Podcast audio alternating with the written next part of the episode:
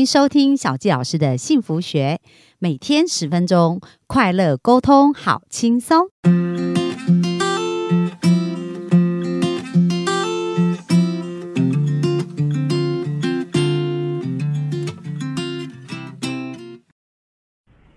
欢迎收听小纪老师的幸福学，很开心又在空中跟大家见面。本周跟大家分享《潜能之源》这本书哦，那这本书也是一个科学版的吸引力法则，就是讲到一个神经科学家，他亲身去实证心想事心想事成的一些步骤。所以今天呢，会来跟大家分享一下吸引力法则的六个原则。但是在吸引力要启动之前，有一个非常重要的事情，就是你要设定你的意愿。就是你的生命当中要有一个目标要前进哦，那这个意愿就是你的一个目标点啊。那但而且这个书中有提到说，我们的目标行为跟我们深层的自我全部都一致的时候，就是我们即将为到来的成功做准备了。所以在我们身心灵都一致认同这个意愿的时候，这个意愿呢，这个目标就会变成一个非常强大。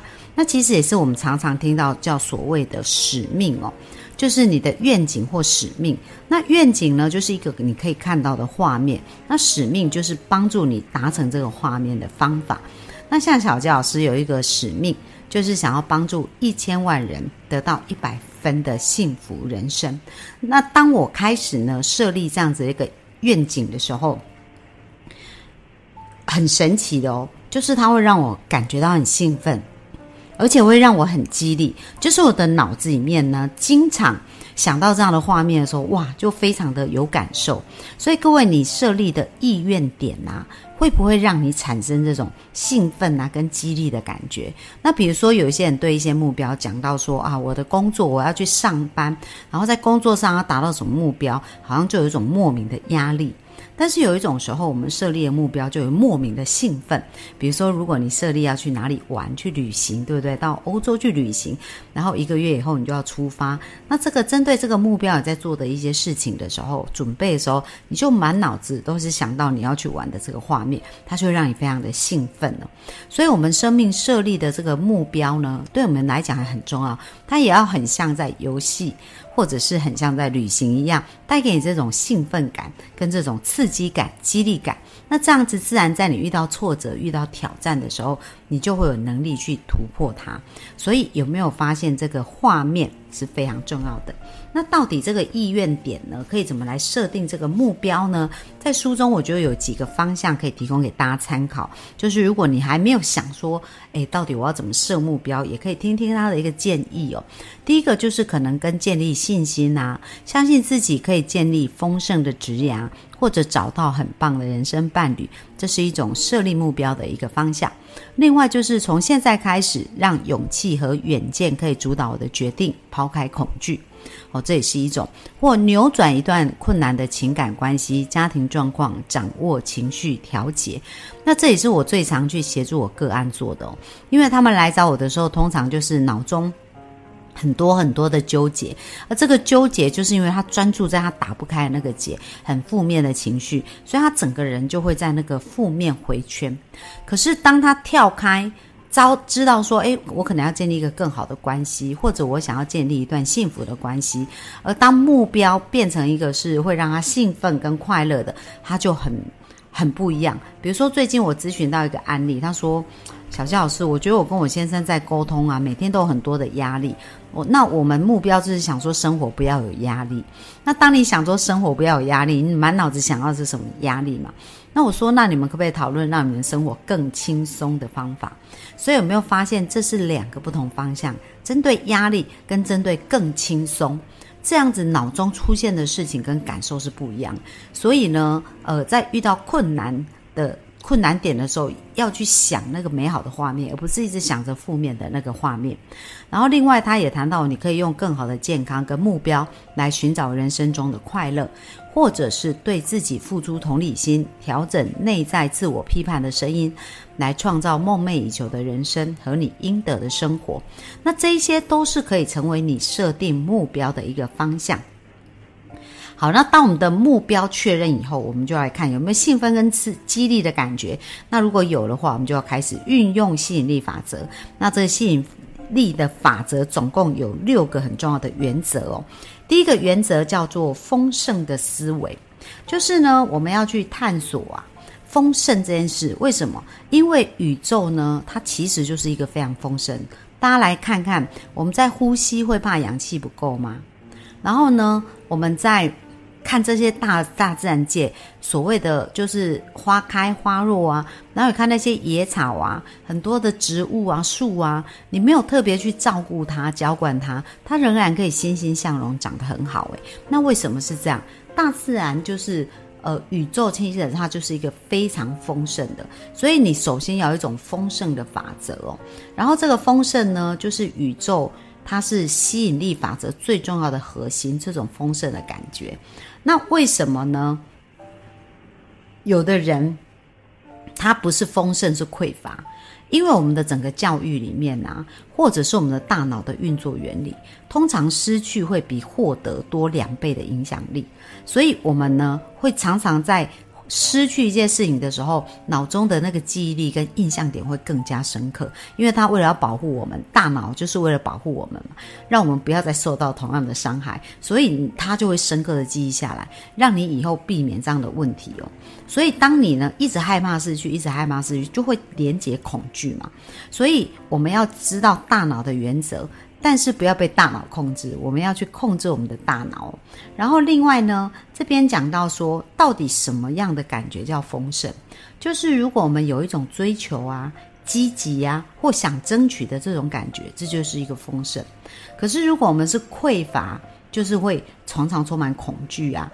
抱怨啊，跟负面，所以你现在可以想一想，我们的幸福听众，你可以想想你经常是处于哪一种感受，就知道你现在是有丰盛还是匮乏。好，那到底我们要如何让这种丰盛的感觉增多，匮乏的感觉减少呢？那书中有特别提到，你要重新定义失败，因为很多人不敢行动。就是因为害怕失败，当我们的失败的标准定得太低的时候，就是常常会感觉到失败，你当然就不想行动。所以我们要把失败重新定义，让失败不容易达到。所以你自己可以去想，哎，怎么样重新定义失败，让失败很难达到？那比如说课本里面课程，呃，这书里面都有提到说，你可以把失败重新定义叫做还没有成功。哦，所以。就没有失败啊，我只是还没有成功啊。那每一个过程都是我的成功的垫脚石，这样是不是会觉得，诶，对于这一件还没完成的事，还没达到目标的事，就不会那么痛苦？哦，所以这也是解决那完美主义者里面一个最好的一个部分。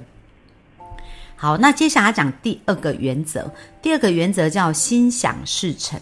那心想事成呢，要注意哦，不是只有。呃，梦想是可以心想事成，你所想的负面的想法也都是会心想事成。因为呢，当我们的脑神经运作的时候，我们开始想着一件事，我们的精力跟注意力就会集中在这一些你所深切渴望或有强烈情绪的事情上。那这是我在一对一咨询经常看到的案例，就是有很多人告诉我，我不想要。变得像我的爸爸或妈妈一样，或者我不想要这样子的一个关系，亲密关系。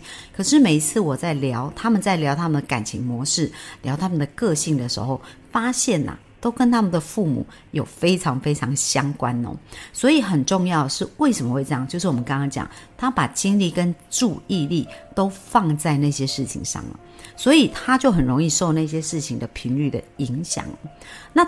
我们到底要怎么样可以帮助我们心想事成，去切断这些不要的频率呢？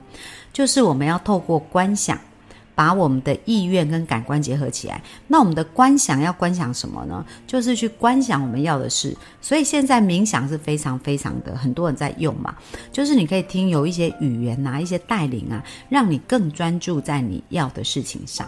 好，那选择性的关注。就是我们大脑，它会回到我们预设状态来避免改变。因为我们刚刚讲嘛，改变有可能是不确定，可能会觉得痛苦啊，所以我们大脑常常要避免这种痛苦的发生。那当我们专注一件事、关注一件事，我们的大脑就会启动选择性关注。所以常常有人跟我讲说：“小金老师，我觉得我周围的人都没有成功的婚姻呐，都是那些背叛的人。”那我们讲因果是什么？很多人就说：“所以这代表这个世界就是这样。”但其实不然哦。那我就说：“诶，奇怪，我周围的朋友他们的婚姻关系都超好的，然后呢，也有很多成功的案例。那一样是生存在这个世界上，一样是在这个台湾的环境。那为什么你看到的跟我看到的不一样？就是你的注意力跟。”你的精力在哪里，你就看到什么。所以心想事成最最重要，就是你要去把你的观点调整到你要的方向，那很重要哦。这个部分要好好的练习。那到底要怎么去关注我们想要的事情呢？如果很害怕没办法做到的话，那可以透过。很多很多的练习，我们刚刚讲冥想嘛，对不对？然后呢，或者是常常去充满感恩，这都是很棒的。那第三点叫有吸引力的渴望，就是呢，当我们有积极的渴望的时候，我们就会引发强烈的情绪，而这就是会在我们的生命当中引发相对应一连串的事件哦，然后就会变成有一种水到渠成的效果。比如说书中的这个作者叫塔拉塔拉史瓦特。这个医生呢，他一直有一个梦想。他本来是一个神经科的医生嘛，可是他一直在治疗病人，治疗病人，发现病人呢都没有因为这样比较好，就是他只是短暂，好像用药物疏解，可是他们的问题还是会重复发生。他他就一直在寻找有没有更积极可以去改变人们的方法，所以他有一种渴望，一直一直想，一直想，而且呢，在他整个从医的过程啊，将近。呃，十几年的一个时间，他经常在想这件事。他越是帮助客个案，越是接触到他的病患的时候，他就这种强烈越渴望。所以呢，当你开始有这种想法，你就会创造积极的愿望跟强烈的情绪哦。到达某一个点，它就会变成一个完美风暴点，就会产生一种旋风，而这个旋风就会把所有你要的资源都吸引过来。所以后来这一位神经学的医生，脑神经科的医生，他很想成为一个企业教练，然后在企业里面帮助别人，透过对脑神经的认识，去创造更多积极正向的生命，而。真的，当他不断的想，他这个吸引力的确后来让他成为企业教练，而且现在成为在美国啊，就是一个很知名的一个企业教练，也到世界各地去演讲了。所以这是他用他的吸引力去吸引出来的。那第四个叫耐心，就是呢，当我们在享受过程跟信任过程的时候，是。更容易让事情呢自然而然的发生。但是如果我们一直很紧张，然后一直一直在等待，一直在祈求，那就表示我们的内在是没有放下，我们内在是非常焦虑的。所以在这边讲到，我们要去享受过程，要去信任过程，而让事情呢在他们自己美好的时光中自然展开，而不是沉迷于目标跟实现目标，然后不断不断的去控制它。好，所以当你有耐心的时候。一直去呃享受那种感觉，在这个过程当中去体会那种感觉，它就会在一个临界效应呢，就喷发，就是这所有能量都会喷发，然后去得到你要的结果。好，第五点叫做和谐，就是我们的身心里要取得平衡。那很多人会想说，我就是很焦虑，到底怎么平衡呢？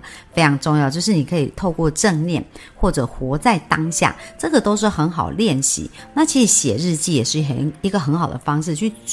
记录下来，然后刻意的把我们自己的信念去调到我们要的方向。那第六点叫广泛的连接。就是所有的人其实都是互相连接的，因为我们的脑波都是会互相影响的，而且跟宇宙也会连接。那甘地呢曾经说：“你要成为你想在世界上看到的改变。”就是当你想看到一些改变的时候呢，你不是去期待别人改变，而是你就要成为那个改变的原点。就好像我一直在寻找到底幸福这件事要怎么成为更幸福，而且我要怎么帮助别人更幸福，所以我就自己成为那个改变的原点。而当我开始改变以后，我就可以发酵这个影响力，帮助更多生命改变。所以各位有没有从今天的分享学到一些方法？那希望大家可以开始试着运用出来。那明天我们再继续在线上跟大家分享喽，拜拜。